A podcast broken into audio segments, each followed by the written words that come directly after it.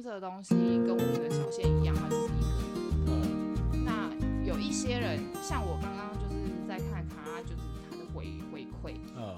我有看到一点，就是他常常会就是到最后会想说啊，算了，反正我就烂命一条什么的。可是我现在想要就是让很多人理解一点的是。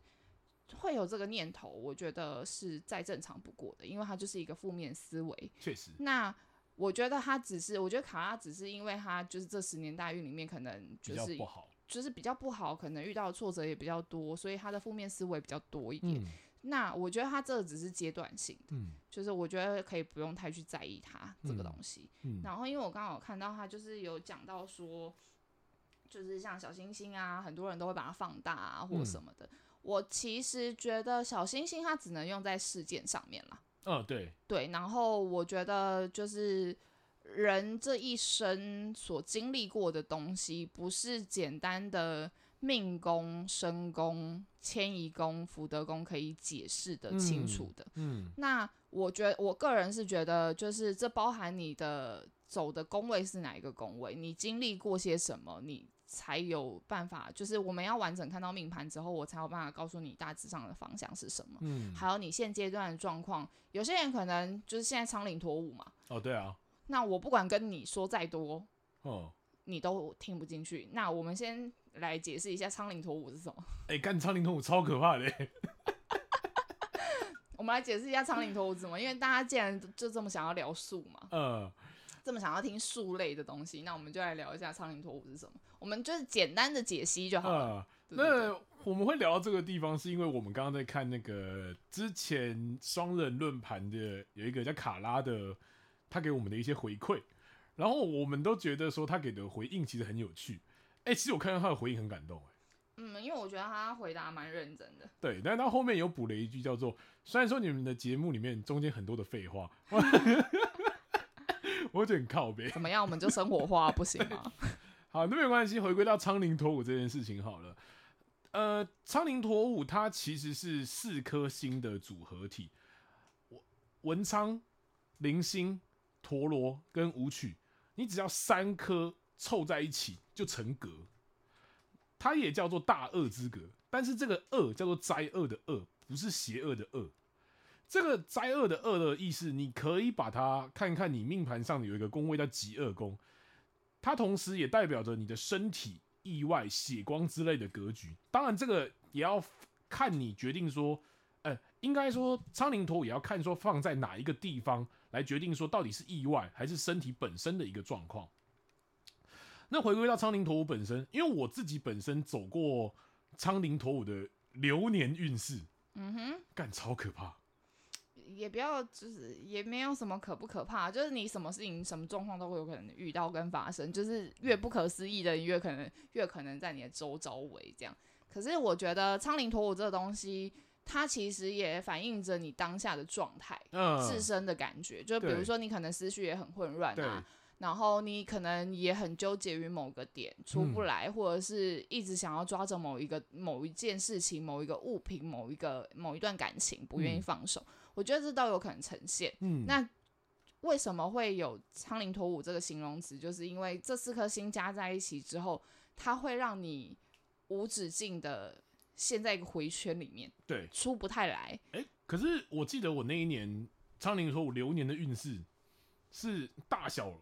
都无视，嗯，只有流年，嗯，我那一年是我坏了三台电脑，嗯，两只手机，那还好啊，车子坏两台，那还好啊，我不知道为什么，就是全部都在坏这些东西，嗯，然后包含买东西也会买到可能失误率很高的一些东西，这个东西就是流年的，对，流年这个东西就是外部影响，你没办法控制的东西，对，你没有办法控制，你也没有办法掌握的。那如果苍灵陀武这个东西，如果是在你的呃，命宫、呃、命命宫、迁移宫，嗯，上面的话就会会比较麻烦一点。就是你自己个人的本身状态就是这个样子。先说苍灵陀武的人基本上长命百岁，哦、基本上长命百岁是这么说没有错啊。这就让我想到我上礼拜上课的时候，就是刚好老师有讲到，不知道讲到不知道是讲到陀螺还是什么陀螺庙吧。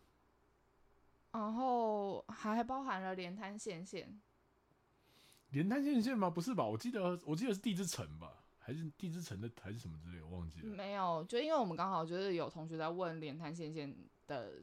组合，嗯，然后就在讲说，如果在父母宫的话，就是这个爸爸就是什么样呈现之类的。然后那时候就是有讲到说，如果有加凶星跟没有加凶星的概念，我差很多。然后我就我就补了一句，对啊，就是就斩不断理还乱，然后还长命百岁，嗯，有凶星都活得非常久。然后就默默的就他就有一种无力感，你知道吗？不好意思，本人的父母宫就这样。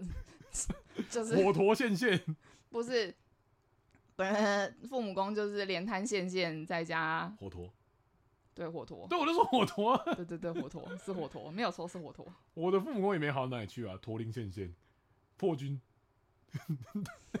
地之神，没有比较没有伤害。哎，重点是他还真的拉起来就是苍苍灵陀武。哦，我的父母宫好像没有到苍灵陀武，我有，所以很可怕。我还记得，就是我小时候，我爸就是我不知道为什么他会在意一些很奇怪的事情，就是他会去挖垃圾，嗯，然后说把那个卫生纸外面包的那个塑胶套挖起来，冲到你面前说：“你为什么这个不回收？” 就是会在意一些很奇怪的小事情，然后要不然就是一大早，可能那个时候可能四月还五月吧，就是气候还没有这么稳定的时候，忽冷忽热。然后我就开个冷气，然后早上七点钟我说冲到我房间狂敲门，他说起来了起来了，我说干嘛发生什么事？我以为失火还是干嘛之类的东西。他就跟我说你是不是开冷气？我说对，我开冷气怎么了？烧起来了吗？你是不是开冷气？我说对，怎么了？你是不是开冷气？我说对，到底怎么了？就是像这种奇怪的影响，我就不理解说他为什么要去在意那一些事情，这样子，就是很影响我的心情了。嗯但我我是对苍灵陀武的人有一点害怕啦，确实，就是因为他们纠结的点就是真的让你无法想象，对对对，然后就是明知不可为而为之，哦，就是很我我觉得就很标准的苍灵陀武的个性，有一点，对，所以我就是嗯也蛮无奈的啦，呃，但我就是尽可能让自己不要就是接近他们。对，不要跟，应该说不要跟这这这些人就是距离太近。Oh, OK，因为你跟他们保持一定的距离，他们的苍蝇头不会这么明显，而且也不会，而且也不会用苍蝇托我的方式去对待你。嗯。可是如果你跟他越来越接近的时候，你反而很容易被波及。欸，我先说有一句话叫做“不放手，直到梦想到手”。我觉得这一句话超级适合放在苍灵陀武身上的。哦。对，其实其实我们都觉得这一句话是很正面的。就是对，但是他其实就是另外一个说法，也是也代表他很有毅力啊。干，可是其实你要想起，你要想一想，不放手直到梦想到手这句话，实际做起来干超可怕、超痛苦的，这真的不是常人可以做到的一件事情呢。讲实在话的，不是常人可以做。对啊，所以我说他有毅力啊，有什么不对吗？干超可怕的，天哪！反正这是放在命宫的一个状况了。那我刚刚所提到就是。我父亲就是父母宫的位置是苍灵陀物，而伟伟的父母宫他其实是没有苍灵陀武，只是陀灵现现的而已。哎、欸，火陀现现，但是 他的我我个人觉得他的火陀现现其实比我的平显平显 哦，比我的还精彩啦。对，可是这个东西我也问过，他也跟命宫也有很大的关系，对待关系嘛。对，因为我会闪，嗯，空宫会闪，嗯，会退，嗯，但因为我会。就是真的，其实我我坦白说，我真的觉得阿美的画面感很好，就是因为他其实，在讲他其实，在解析我的父母宫的时候，他其实真的有把就是太英的性格为什么而割舍不掉这段亲情，有很大的就是他有完全讲出我的心声。嗯，不行，我们要凑他，我们才可以捧他呢。就是其实因为他那时候讲的，就是真的是我当下的感受，嗯，对，所以我会觉得，就是为什么我后来会。就是一直都在上他的解盘班，也是因为这个原因。嗯，对，因为其实有时候那个时候刚开始上他的解盘班的时候，对于自己的命盘，其实还是有很多的没有办法理解的点。嗯，就是比如说像我们做任何决定，一定就是这个决定背后一定有原因嘛。确实，确实。可是有时候你其实会不知道这个原因到底是什么。嗯，就是你可能会觉得你好像只是顺势而为，可是有时候其实不见得，嗯，真的只是顺势而为。其实你还有很多选择。我们在那个当下啦，都会认为我们没有选择，但其实是让是我们自己把自己框架住了，对而不是而不是事件跟环境框架住我们，或任何人框架住我们。所以，但是这些东西都是必须在这件事情结束之后，我们回头去看，才能够有这些感受了。对，嗯，就是这就是为什么很常会听到有很多人都讲说，你不是只有这一项选择，你当下的回答永远都只会，可是我没得挑。对，但是我必须说，这就叫当局者迷。嗯，对，那就是那真的就是看个人怎么去应对啦。嗯，其实虽然说我们刚刚聊到苍灵陀舞好像很凶很可怕，但其实还是要回归一件事情，叫做你的命宫跟苍灵陀舞的对待关系到底是什么？呃，我觉得在运，很多人都喜欢看一个运势来说啊，我这段运势到底是好还是不好。但是在看运势很重要的一点事情是，还是要把你的命宫、身宫跟福德宫带进来看，而不是一个既定式的答案，叫做你的运势苍灵陀舞，你他妈这十年就毁了，没有这种事情，好吗？嗯，就是也呃，你的运势苍灵陀舞，可是你个人怎么觉得呢？是你个人的。个人的事啊，对，就是那只是外部影响，跟你自己有没有办法控制的状态而已。对，就是其实真的没有什么好担心的。就像我们老师也常讲啊，就是凶星你也可以，它虽然贵为凶星，但它你也可以把它当成你的武器啊。对，就是你要怎么运用它，那是你自己有办法决定的。虽然说你在砍人的过程中，你可能还是会被砍，这就是凶星的代价。对啊，因为它一定要有利益相等的对交换嘛。嗯，对啊。其实我觉得命宫你可以把它想象成这个人理不理智，而凶星就代表着这个的武呃理智的人在使用这样的一个武器，我会这样子想象啦。嗯哼，所以不要还是那句话，不要害怕一个运势不好就说这个时候毁了，真的不要。那反正都是聊到苍灵图，来聊来聊聊吉凶星好了。吉凶星？对啊。吉凶星是什么？吉凶星，我觉得我们我们可以 focus 在凶星好了。大部分的人其实都很 focus 在凶星上面。嗯，对，呃，其实我刚开始在学习的时候，我是很认同一句话，叫做“凶星就是凶星”。嗯，但是我到了现在才有一种，凶星它不是凶星，就是它就是两面刃啊，就跟很多事情是有一体两面是一样的道理。对，甚至我现在觉得吉星有的时候它反而是凶星，是在现代论的时候，是因为。嗯嗯，很多事情就是过多有过多，就是反正很多东西本来就是聚集太多就是不好嘛。嗯，对啊。那我个人是觉得，那就是看你命宫怎么去使用它，然后你有没有办法把这个凶星当做是你自己的武器跟目标来执行而已。嗯，像我自己本命是那个空宫辅弼嘛，嗯，火星。对，但是放在古代来论的话，他们就会说，干三妻四妾。你放在现代论，你三妻四妾，你会被打死，我随便你。对啊，对，所以我就会把这个左辅右弼放在现代来论，我自己就觉得好像不能，我就会把它理解成有点像是偏桃花是非的那种感觉。因为你旁边正坐凶星啊。对，所以但是你说它是吉星吗？它是吉星没有错，可是它会不会带给你其他的影响？也是会，一定会有的啊。因为呃，我必须要给大家一个观念是。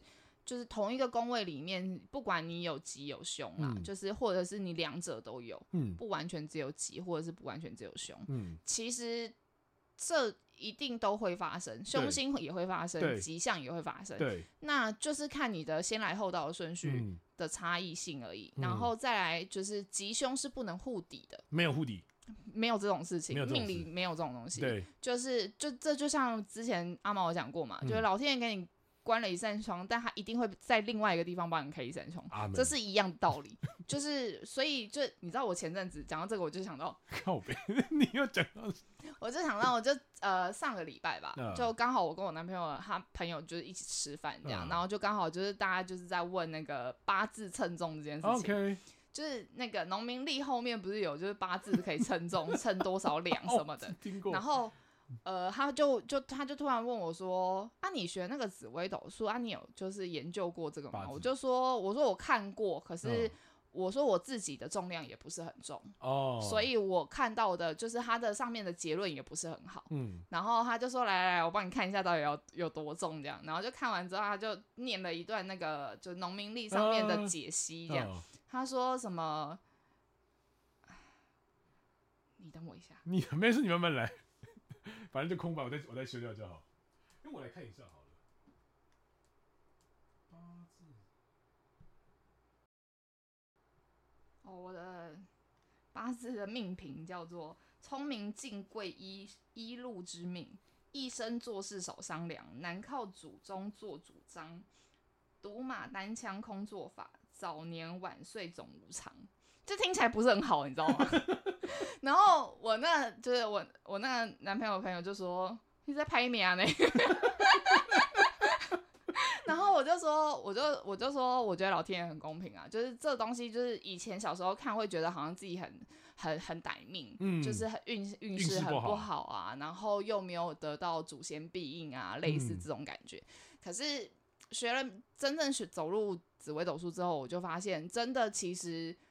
你不管多得不到庇应的人，就是你出了社会，你这一辈子其实一直都有贵人在帮助你。哦，其实是就是老天爷，就是其实很公平的。嗯，如果你出生在一个家世很好的家世背景很好，就是你生下来衣食无忧，嗯、然后就是父母又疼爱你什么的，你在温室里面长大的小孩，嗯，基本上你的运势已经爆烂。哦，确实确实，就是这是我看过这么多命盘，然后。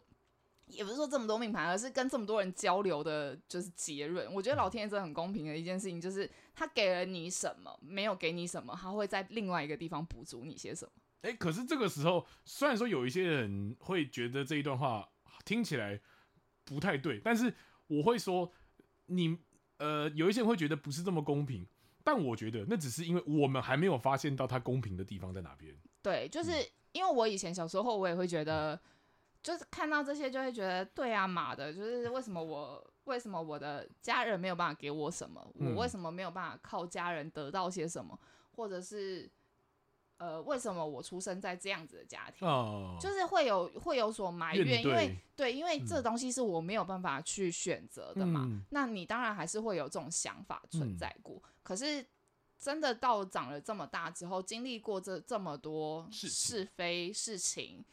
一直到现在又走入了命理之后，我真的觉得其实真的没有什么好怨怼的，因为以前会觉得过不去的事情，现在回回过头去看，真的会觉得那是自己的格局太小了。好像是真的。对，就是你看到的东西，好像就只有那个框框，嗯，就是你你看不到那个框框之外的世界，嗯，就这可能有点深奥啦，就是真的需要就是可能经历些什么，或者是。遇到过些什么的人，才有办法去理解跟体会的。很像是在修行哎、欸。呃，坦白说，真的又有一点看透世间的感觉。可是我觉得它就是有一个定律，有一个规律存在。我相信这个东西。对，所以我才会觉得，呃，这其实跟拜四面佛有点相关。哦。就是真的是拜了四面佛，真的有呃一直在行善这件事情。哦，oh. 我才有真正的感觉到，其实这个东西是循环的。哦，oh. 对，不管是善循环也好，嗯，不管是心念循环也好，我觉得这是一种循环。哇，哇，你好空哦，今天你好空哦，是很飘渺。对，你刚刚讲的那一段话，就是一段话。对，对，可是就是我，我觉得，所以我才会讲啊，其实很多道理，其实我都懂。可是当你真正面对到事情的时候，就是能真正讲出这么鸡汤的人，其实也没有办法真正去拆解自己的内心啊。哦，确实。对啊，这是这是我最啊，讲到那个，那就讲我昨天的事情好了。对啊。我昨天我昨天去跑厂商，遇到了一个很久不见的大哥。嗯。然后我就跟他，他就说啊，你车祸好像很严重。我说对啊，差点切掉，干嘛干嘛之类的东西。我们两个聊了一下之后，我那个时候才就突然跟他讲了一句。因为那个大哥是一个很善良的人，每一次离开前，他都会提醒我说：“啊，骑车骑慢一点，干嘛干嘛之类的东西。”我就跟他讲说：“雷哥，我终于听懂你所谓骑车骑慢一点的意思了，就是你要在经历过可能比较多重大事件的时候，你才能听懂别人所谓很你平常不以为然的那一句话吧。”可是我觉得这就只是一个客套的寒暄呢。可是就算是客套的寒暄，但是你才能理解那一句寒暄里面的重量是什么。我觉得啦，嗯，我自己的感觉会是这个样子。嗯，就是很多东西是你没有经历过那个东西，你不会知道说。拿最简单的道理好，就是很多小朋友都会跟父母做顶撞嘛。老爸老妈一定会告诉你说要怎样怎样干嘛这些东西，你都是不听嘛。可是你自己经历到的时候，你才会就说干，原来爸妈是对的。对啊，因为他们吃过的盐比你走过的路还多啊。就是那种，你就是一定要到了那一件事情的时候，你才会。所以这就是你刚刚上述的这一段话，就是果真你以前是个屁孩。我是屁孩啊，非常屁的屁孩哎。我现在也是啊。我现在也是屁孩，因为呃，因为坦白说，就是我听到这种话，我知道是客套寒暄，嗯、但是我不觉得，我没有觉得它一定有某种程度的重量，嗯，反而是比如说，可能今天大家一场聚会结束之后，可能朋友会说你回去小心点哦，呃、或什么的，后面补了一句，那你到家赖我，嗯、我觉得这句话对我来说才有重量，对，那。因为到家赖你这件事情是，这个人有把你当朋友，嗯，他在乎你的安危，的感觉，嗯，嗯，但其他的像哦，你开车小心点哦，我我都觉得，嗯嗯，就是一个结尾词。哦，对，嗯，可能因为呃。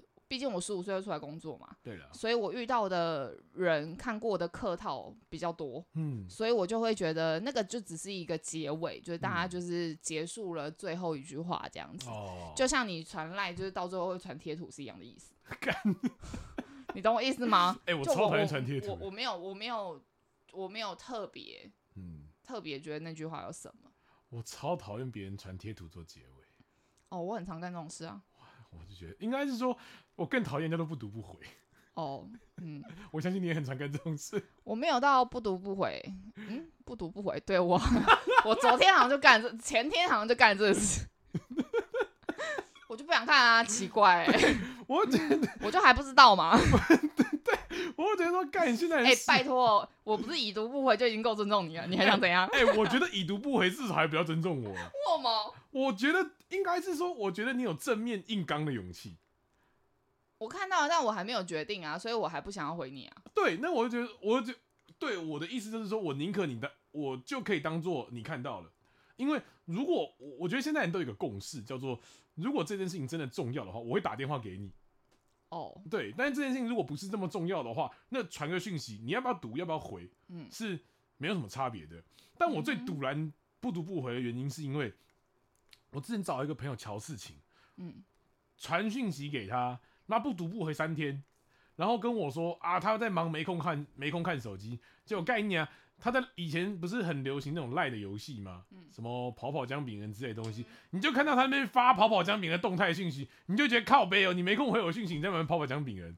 对，嗯哼，我我就是宁可你直接告诉我说我不想回你。欸、你刚刚有输入你的那个八字称重吗？我我看我看一下，我看一下，我看一下。干林北讲那么精彩，你在那边。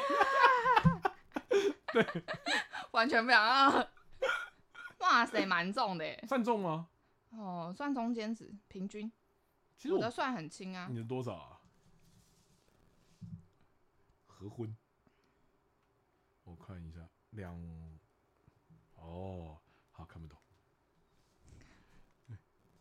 所以，你觉得好不好？你要转行做八字老师了吗？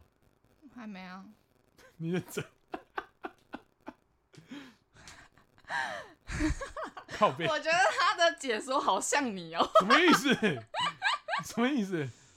他就是说你本身就是有福有禄之命嘛，嗯，但是你这个人就是运运气很不好，就是你不管做什么，到最后都是一场空，嗯，然后你苦心就是苦心想要成家、想要立业这件事情，嗯、得到的时候都在梦里了。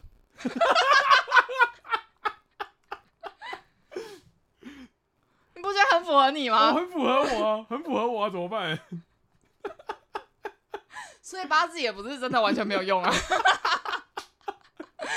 没有啊，因为刚好就是我那个朋友，就是我我男朋友的朋友，那时候就刚好在问我这个问题。然后因为他的，因为他的时间是很不不准确的，因为他就说他就是他忘记他妈是跟他讲说到底是到底是饮食还是还是卯时之类的这样。嗯，然后反正我就我就我就突然就跟他讲了一个观念，我说不知道没有关系，去户政事务所就可以知道了。他说为什么去户政就可以知道？我说没有，因为你只要拿着你的身份证，你就可以去调你的出生证明。嗯，那因为你一定要有出生证明，你才有办法报户口。对，因为你要出生证明的影本。那个户政的人才会帮你申报你的人口数，这样子、uh, 你才可以报户口。所以我那时候我就跟他讲，我就说，所以你可以直接去申请户政申请你的出生证明的资料，嗯、上面就会有你几点几分出生的，这样是最准确的。Uh. 然后，因为他就就是他不管是看呃、啊，他说他说他不知道是子时还是寅时啦，我们定不出来啊。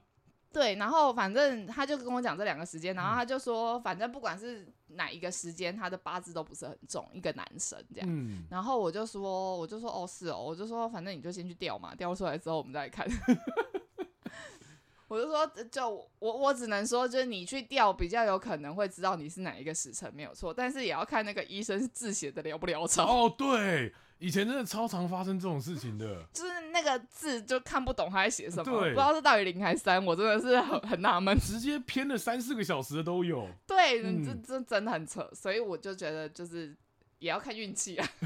不过我还是要感叹一下，就是哎呀，我的命原来真的是不好，也没有到不好啊，但是就是应该说，其实你你如果什么事情也不做，就是你就算一辈子打工，你也就是。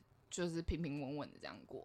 如果你想要成大事是没有的啦，就是 就是就像你开公司啊，嗯、就像你要创业要做什么，嗯、其实基本上就是可能都会是以没有结束。谢谢你安慰到我了，谢谢你啊。有安慰到吗？有起到安慰作用吗？我觉得没有、欸，当然是没有啊。哎、欸，可是讲实在话，我在学紫薇以前听到这种话，我真的是会在意的、欸。你会生气吧？我不会生气，但我会觉得啊，干，原来我这辈子就这样。但其实我会消极。哦，但这其实没有什么了。对，就是，可是也很符合，也很符合你空宫，你不觉得吗？哦，其实很符合。对啊，就是，所以我觉得，就是他真的讲的蛮像你的，而且他说就是得到得到之际在梦中嘛。嗯。为什么这样讲？因为你很常做梦啊。靠背，我都做噩梦哎。这我所谓很常做梦，就是你想的有点太多了。你想，你想的，你你。你其实脑袋里面的东西很多都是很理想化的，所以你为什么这么喜欢写实的东西？嗯，我觉得在于这个。哦，对。那我再问一个问题，你确定你还要跟一个一场空的人录音吗？你不觉得我今天也很空吗？其实坦白说，我真的觉得我每一次录音都蛮空的。嗯，有。就是我，而且我觉得就是越空，我的状况才会越好。而且越晚的状况越。我我越我不能。就是我不能有太多的想法，因为我太多的想法，我就我很容易把我的我的巨门跟我的太阴拉出来。呃，对。哎、欸，其实有时候我真的还蛮羡慕你们，可以知道说你们是因为哪一个东西被引动而干嘛干嘛之类的。呃，其实我不是我我没办法哎、欸。你说你没有办法有这种感觉？我没有办法有这种感觉。这个其实就是，所以为什么我说就是当。呃，阿美那时候在讲我的父母宫跟我自己本人怎么面对我的父母宫这件事情，嗯、会有这么大的感受，感受嗯、就是因为这样。因为其实我以前一直不懂为什么我那个时候那个当下我不转身离开，嗯、因为但我就是让自己应该说。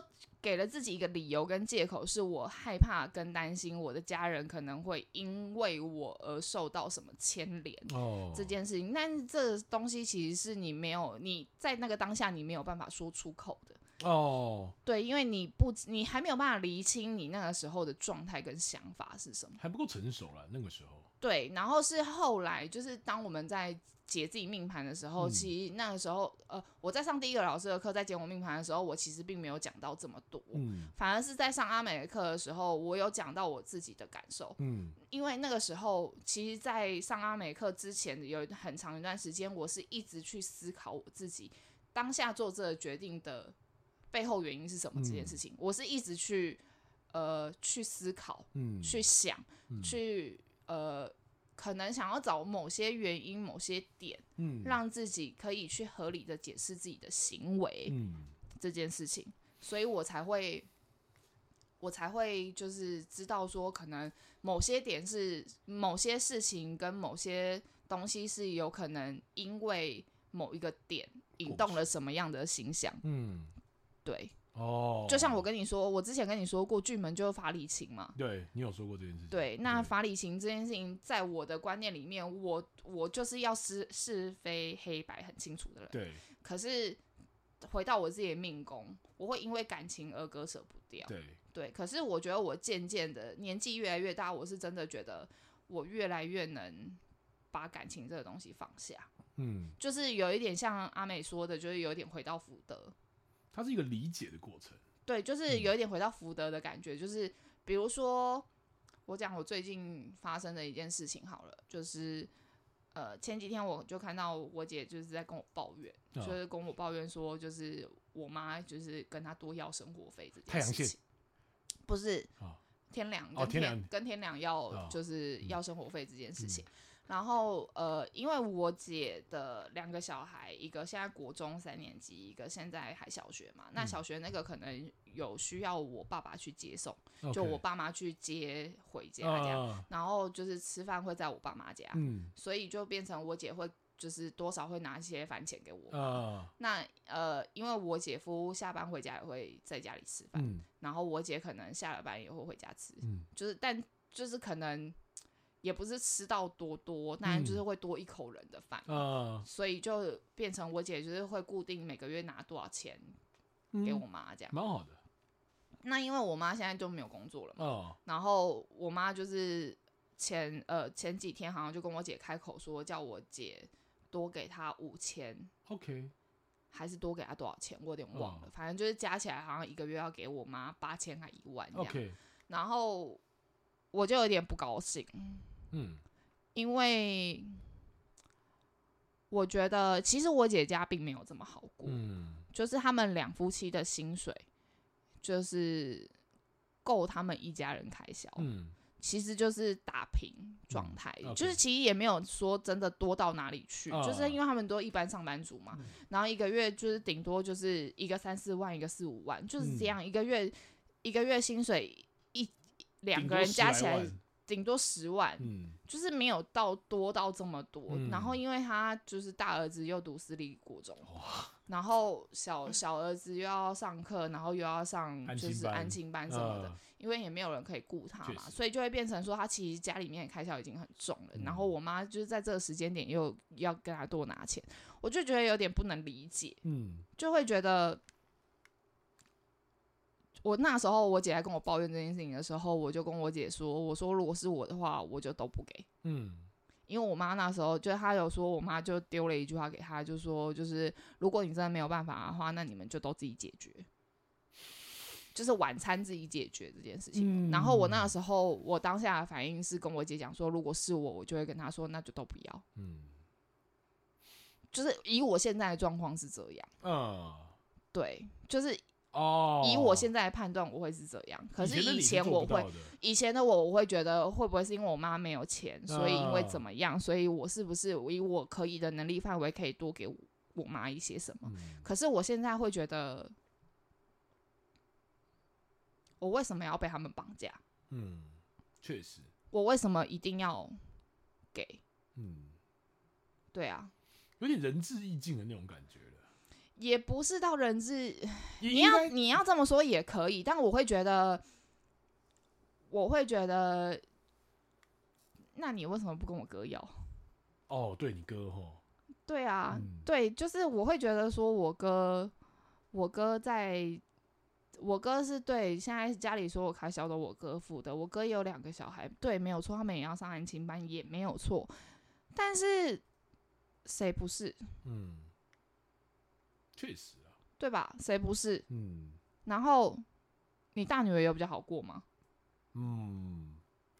然后你儿子不好过，你你大女儿就过得特别好，也没有。对，那这什么逻辑？啊、呃。对啊。哦，应该是说你要的就是公平了。我我我一直讲求的都是公平啊。对。对，因为我会觉得，因为其实坦白说，我我我妈其实是不敢跟我哥开口要钱的人。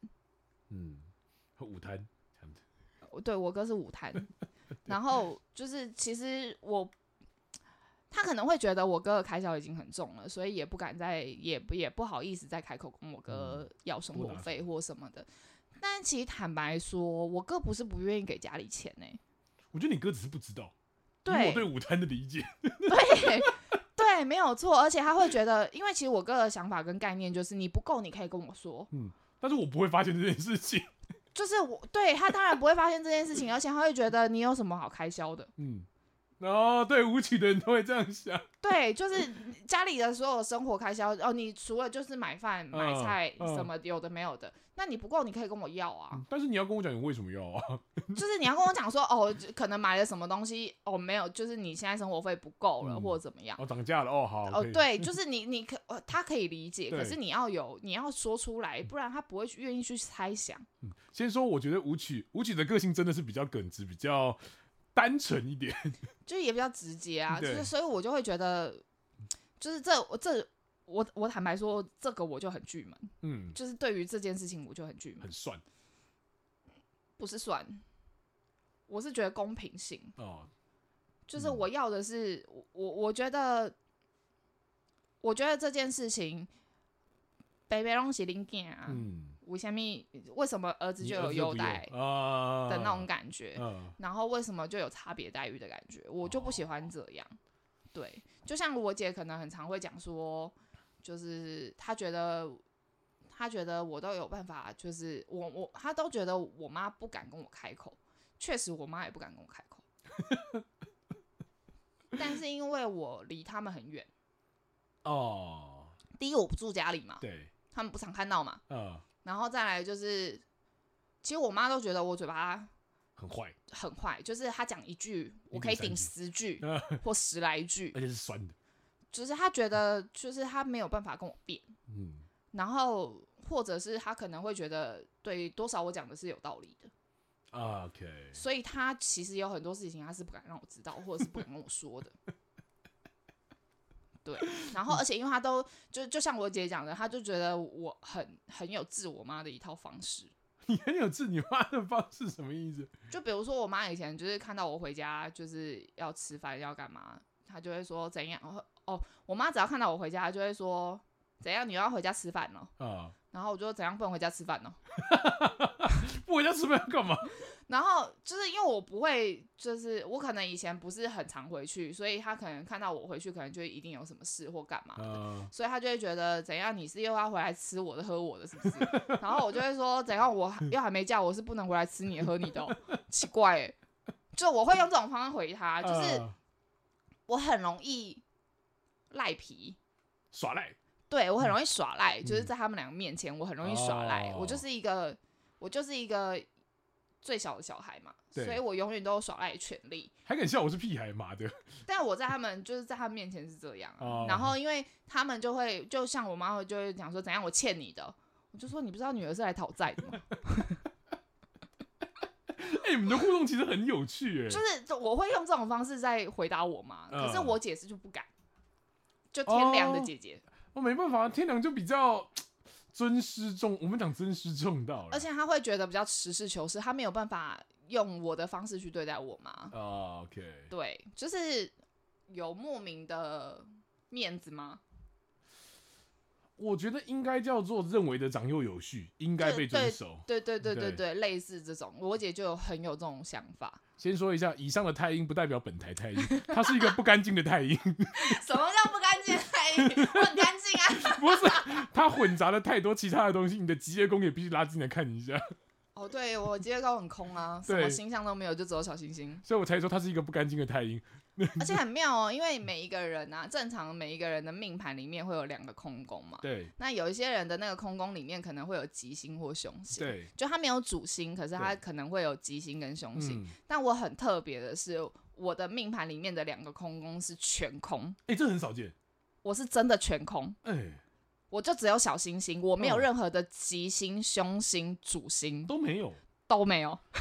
哎、欸，这很有趣哎。对，所以我才会说，就是对啊，真的就像你讲的，就是这这这张盘真的很特别。嗯，因为我自己是命符都是空的啦，嗯，所以我是真的没有办法感受到这么多的东西。哦，对啊，我只感觉到焦躁与混乱。对，所以所以我上礼拜跟你说过，我现在的状态叫做焦躁，但是不混乱的时候，其实我觉得已经是一个很大的进步了。哦，对，你没有经历过我以前那个时候。嗯，当然啊，你的人生我没有办法经历。不是我说，我以前还在跟阿美上课的那个阶段的那个时候，哦、我以前我以前是，但我以前刚开始我们认识的时候，我不是都会跟你讲你冷静啊什么，对对对对，那时候我其实就有感觉到你很焦躁、啊。对，但现在就应该没有那个时候那种感觉了，有比较好，就是、是好很多，尊重，有好有真的有比较好啊，因为就是我可以感很很明显的感受得到，就是焦躁了，但不慌乱的。对，但是我觉得就这就是一个过程，嗯，还是要有那个过程，就是我觉得要让你自己享受当下，嗯，但是我觉得真的很多人听不懂“享受当下”这个词，应该说这句话听起来太笼统了，我一开始我也听不太懂这句话到底，而且其实坦白说，这句话其实蛮鸡汤的，而且蛮废话的。但是我真的觉得，应该是说你要去享受你自己现阶段你做的东西是什么，而去理解你做这件事情的意义是什么。嗯，我记得那个时候好像好像上课的时候有问到一个东西，嗯，同学有在问说要如何排解自己的焦虑感。我那个时候第一个转移注意力，我那时候听到的一个感觉就是，为什么要把焦虑感丢掉？呃，我觉得人是需要焦虑感，因为你要有焦虑感，你才会有动力啊。对，你才会有想要改变的动力。应该嗯，但是因为我觉得很多人会是害怕那个焦虑感。哦，应该说，我觉得太多的人都想要，呃，我认我可以接受命盘上它是一个可以帮助离苦得乐的东西，可是你不可能完全消弭掉这个东西，因为你终究是个人。嗯嗯，我如果说你想要消弭你的焦虑感的话，我强烈建议大家去看一下一部很老的动画，叫做《脑筋急转弯》。哎，看那部超好看的，我没看过，你可以去看，真的超好看的。我对动漫没兴趣。不是，靠北，它它不是动漫，它是它是好像皮克斯的那一部动画，就像你刚刚讲的，每一部动画跟影集都有它的寓意在里面。嗯，强烈建议你去看。但这种但这种我就会看不下去啊。去看。动画我就会看不下去，嗯，但是如你看不看你家的事情，像刚刚在呛我，反正强烈大家去看一下，我觉得可以理解到说，就是每一种情绪都有存在的必要性啦，嗯，但是不要让这个情绪成为你的障碍，我觉得这就是另外一件事情了。但我觉得应该是你要先去思考的是，是你的焦虑感来源在哪？哦，对。你要先去理清楚这个焦虑感的来源，嗯、你才有你才有办法知道说你应该要怎么去应对这个焦虑感。嗯，对，确实，因为像嗯，每一个人的焦虑感来源真的不同啦，哦、所以我觉得，我觉得真的是要先清楚理解自己的焦虑感来源，嗯、你才有办法去着手下一个事情。嗯，像我自己面对我自己的焦虑感的时候，我是转移注意力。哦，我所谓的转移注意力，可能就是就像我说的，我刚我。呃，上礼拜我不是跟你讲，你上礼拜不是问我这周的时间吗？对啊，我不是一直已读未读未回吗？哦，对啊，就是因为我一直处于在一个，就是我就看了一下自己的行程，我想，嗯，为什么这个礼拜这么空？嗯，那嗯，哦，好吧，那就当放假。可是后来想想，我不太对，好像他月底要缴房租嘞。然后我就开始一直反复在思考，就是。钱这个东西，然后我就会开始去计算，说我这个月到底花了什么样的钱，然后我身上还有多少钱是可以缴房租，然后还要缴货款，还要怎么样？我就是一直在想这些，嗯，可是一直去想这些，这是我的会让我造成负面情绪的，确实确实，所以我就是想说，我就开始摆烂，干，就我所谓的摆烂，就是我知道这个东西会让会引起我的。负面情绪，对，然后会让我的焦虑感加重，嗯、所以我就想说，那我就都不要回任何人的讯息哦，然后就除非就是有客人问我时间，我才会回，嗯、不然就是所有就是不相干的事情，我全部都没有回。这个还好，你这个我接受啊，我无所谓啊。然后我就完全没回哦，然后我就一直在追剧，嗯，所以我才把《才把家小儿子 》看完。真的很奇怪，而且我真的就是醒来就追剧，嗯，吃饭也追剧，然后就是做完该做的事情就追剧。你哪有什么该做的事情？就窝在家里五天，哪有什么该做的事情？有啊，就比如说要洗衣服啊、晾衣服啊、折衣服啊。啊，不就好棒棒，还要做家事？当然，两个礼拜没洗衣服了，当然要洗一下啊。而且因为从今天开始不是就要变天了嘛，啊、我就想说，我就趁在那个礼拜天，就是天气好一点的时候，我就开始洗衣服。嗯、哦，对啊。等一下，我比较好奇一件事情是，我们两个不是在聊树的问题吗？对，每次都会跑题，很奇怪哦。对，好了，没关系，反正呢，我觉得我们这一节聊到四十分钟也差不多了。嗯，有这么久？对，我们也很久了。好了，我先录到这边。